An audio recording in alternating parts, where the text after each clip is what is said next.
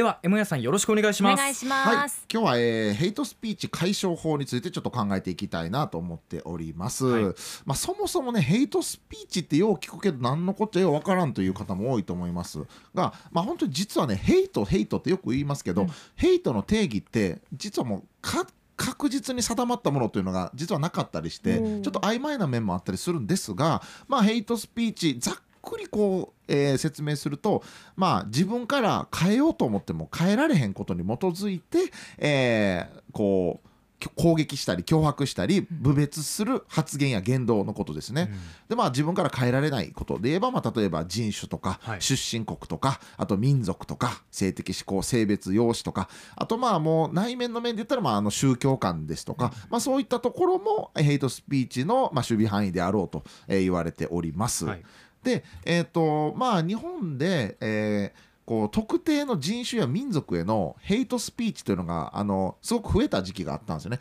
例えばまあ韓国の方とか、えー在日の方とかへのヘイトスピーチがすごく増えて、はいでその問題意識が高まって、えー各地で声が上がったということでヘイトスピーチ解消法というのが、えーできました。これあの、まあ、正式に言うと本邦外出身者に対する不当な差別的言動の解消に向けた取り組みの推進に関する法律ということなんですね。はいでまあ、どういうことかというと、えーまあ、外国人の方に対する不当な差別的言動の解消これって必要だよねとじゃだから、えーどれだけ必要かというのを理解深めていきましょうよと。いうことと,、えっとそういった差別の不当な差別のない社会を実現するような努力をみんなでしていかないといけないよねというのは、まあ、そういうような内容の法律になってます。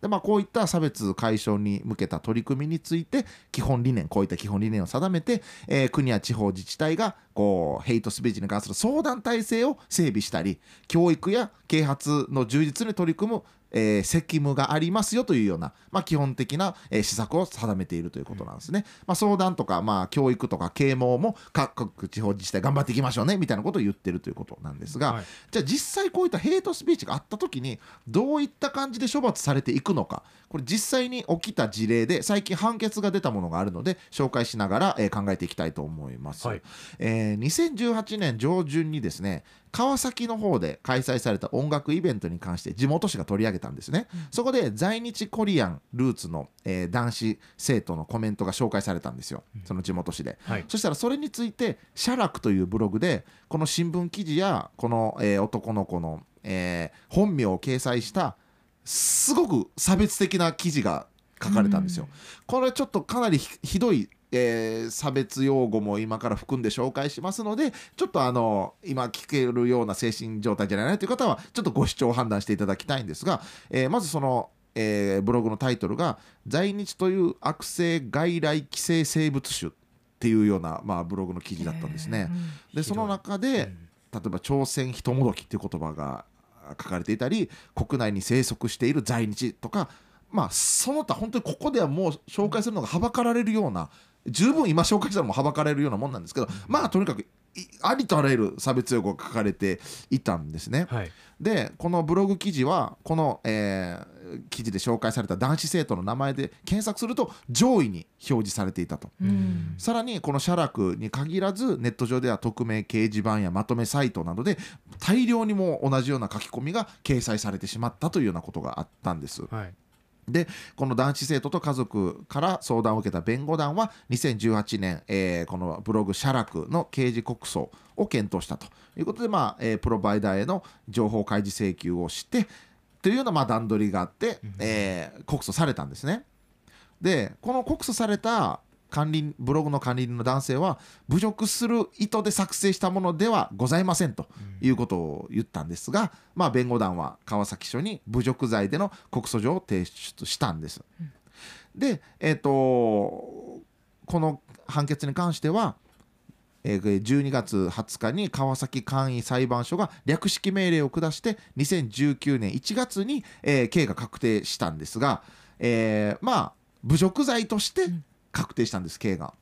でまあ、ネット上の匿名ヘイトスピーチが刑事で処罰されることがめちゃくちゃ珍しくて、まあ、多分侮辱罪では初めてじゃないかと言われているんですね。はい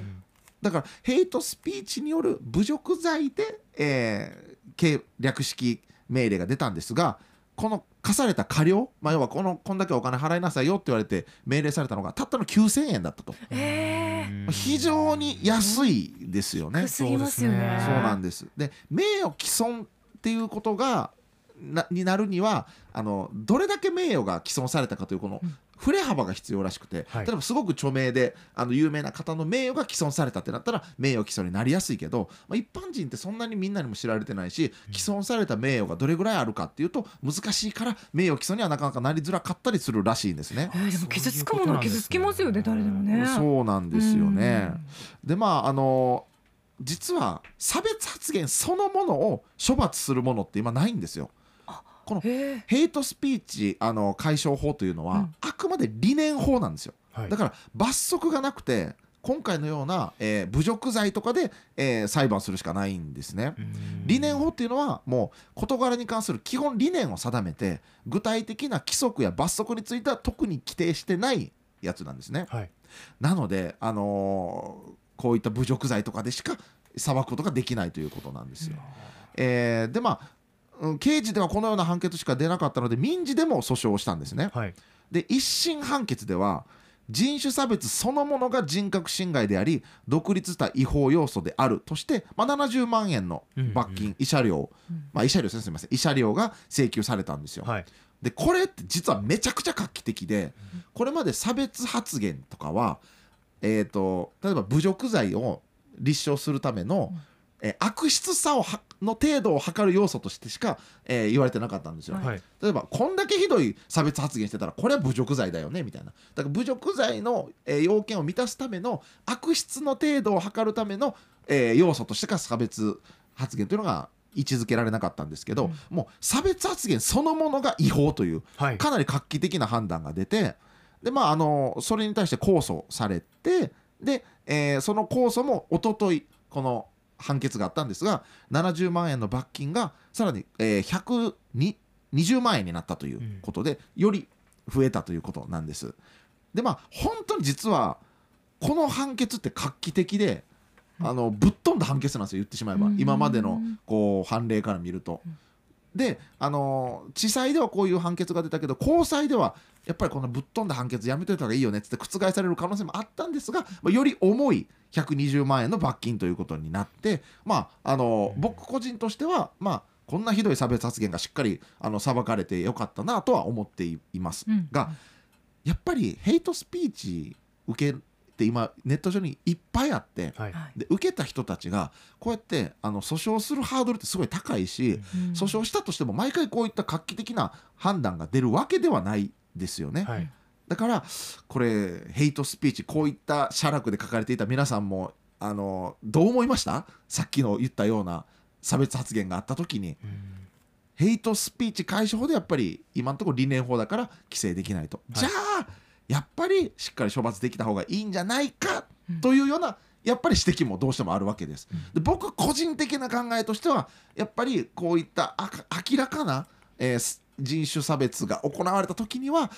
処罰されんと抑止につながらないんじゃないかなというふうに考えたりもしますが、これに対してあのやっぱり心配される点としてはあのこのヘイトとか人種差別って定義がどこまで定められるかというと結構難しかったりするんですよね。ね、だからあのヘイトスピーチ解消法が定められた時に拡大解釈されて乱用されてしまう可能性としてやっぱり心配もされてたりするうんという。でもう一個ね、あのこういう、えー差別発言に関して表現の自由の侵害だっていう方もいるんですね。はい例えば、まあ、あの言論の自由があるから、うんな何言ってもいいじゃないかとじゃあこの他の人種の人に対する意見を、えー言論の自由を制限するのかっていう意見もあったりする。ですがここちょっとはっきりさせないといけないところなんですがえっとすでに我々の、えー言論の自由って一定制限かかってるんですよ。例えば脅迫とか、うん。えー殺害予告とか、うんうん。えー犯行予告とか、はい。そういうものはやっちゃダメですよね。名誉毀損とか。ねはいそれはなぜやっちゃダメかというと他者の自由を侵害するからですよね。うん。脅迫したらわそんな脅迫自分のこと殺そうとしてるが人人がいたら外をあの自由に歩けないわと。はい。これはもう人の自由を制限するもの。だからやっぱりダメとされてるんですよね。じゃあこの差別発言が、表現の自由言論の自由で守られるかというと差別発言をすることで特定の人種やえー属性を持っている人に対する偏見を煽るじゃないですか。はいするとヘイトクライムいわゆる憎悪犯罪が起こる可能性があるわけですよね。えー朝鮮人は例えば出てけみたいな差別発言をした時に、えーああいつそういうやつだぞ。つって例えば殴られたりとか、うん外歩きにくい状況になったらそれは特定の人種の人たちの自由を制限することになるから。その通りですね。はいえっとうん。これは勘違いしちゃいけないのは表現の自由はあっても他者の自由を侵害する自由はないですから。はい。自由に他者の、えー権利を侵害するしていいわけないから、うんそこはしっかりあの区別しておいた方がいいかなと思います。で、えー、とやっぱり差別は絶対ダメだし差別するような、えー人たちやえーそういったことを発信する企業などはやっぱりこの社会から、えー居場所をこう取り上げていくことが必要だと思うんです。うんこうなった時にでもいや寛容な社会を作ろうとしてるのにそうやって排除するのかとそれは不寛容じゃないかっていうような指摘もあったりするんです。はいでもこれもちょっとあの覚えておいてほしいのは寛容のパラドックスっていう言葉があるんですよ。寛容な社会を作るためには不寛容に対しては不寛容に接せなければいけないという。ああなるほど。不寛容な人たちがいたらいやあんたたちみたいな不寛容な人はダメよって不寛容に接することで寛容な社会が守られるという。でそこが逆説的なわけですね。そうなんです、だから若干まあ矛盾というか、ええ。それがパラドックスがあるわけなんですが、この考え方も知っておく必要はあるんじゃない。かなと思います。んえーでも本当にね、あのーこういった、えーほ法整備をしっかりしてうん。することで生まれてくる規範意識っていうのもあると思うんですよ、はい。例えば盗んだらあかんっていうこう窃盗は罪だよっていう、えーものがあるからみんなの中で盗んだらあかんよねって規範意識が生まれるところもあるから、やっぱりこの僕個人としてはヘイトスピーチ解消法、えー理念法ではなくてしっかり処罰を伴ったものにしていった方がええんとちゃうかなと思うんでみんなで今一度考えてみようせやろがいと。いうことでございます。はい。い、えーツイッターでもアンケートいただいてますね、えーちなみにヘイトスピーチ処罰の対象となるとした場合あなたはどう思いますか？賛成が74.5%反対が25.5%ということでございます。最終的に102票ですね。そうですね、はい。あいただいてますが、えー、恵子さん、えー賛成だけどどこからアウトかの線引きを明確にしないといいけませんね。とか、はい、やっぱりそういうヘイトの、えー定義が曖昧ですっておしるこ屋さんいただいたりとかする。んで、うん。やっぱここら辺はあの丁寧に議論していかないといけないところなのかなと思ったりします、あとね、えー、とその説問なら反対日本ヘイトを処罰するなら賛成ってあるんですが、えー例えば日本政府を批判することと日本人とか民族を批判、えー、貶めることこれ違うから、えーこの違いはは把握してるとかええんちゃうかなと思います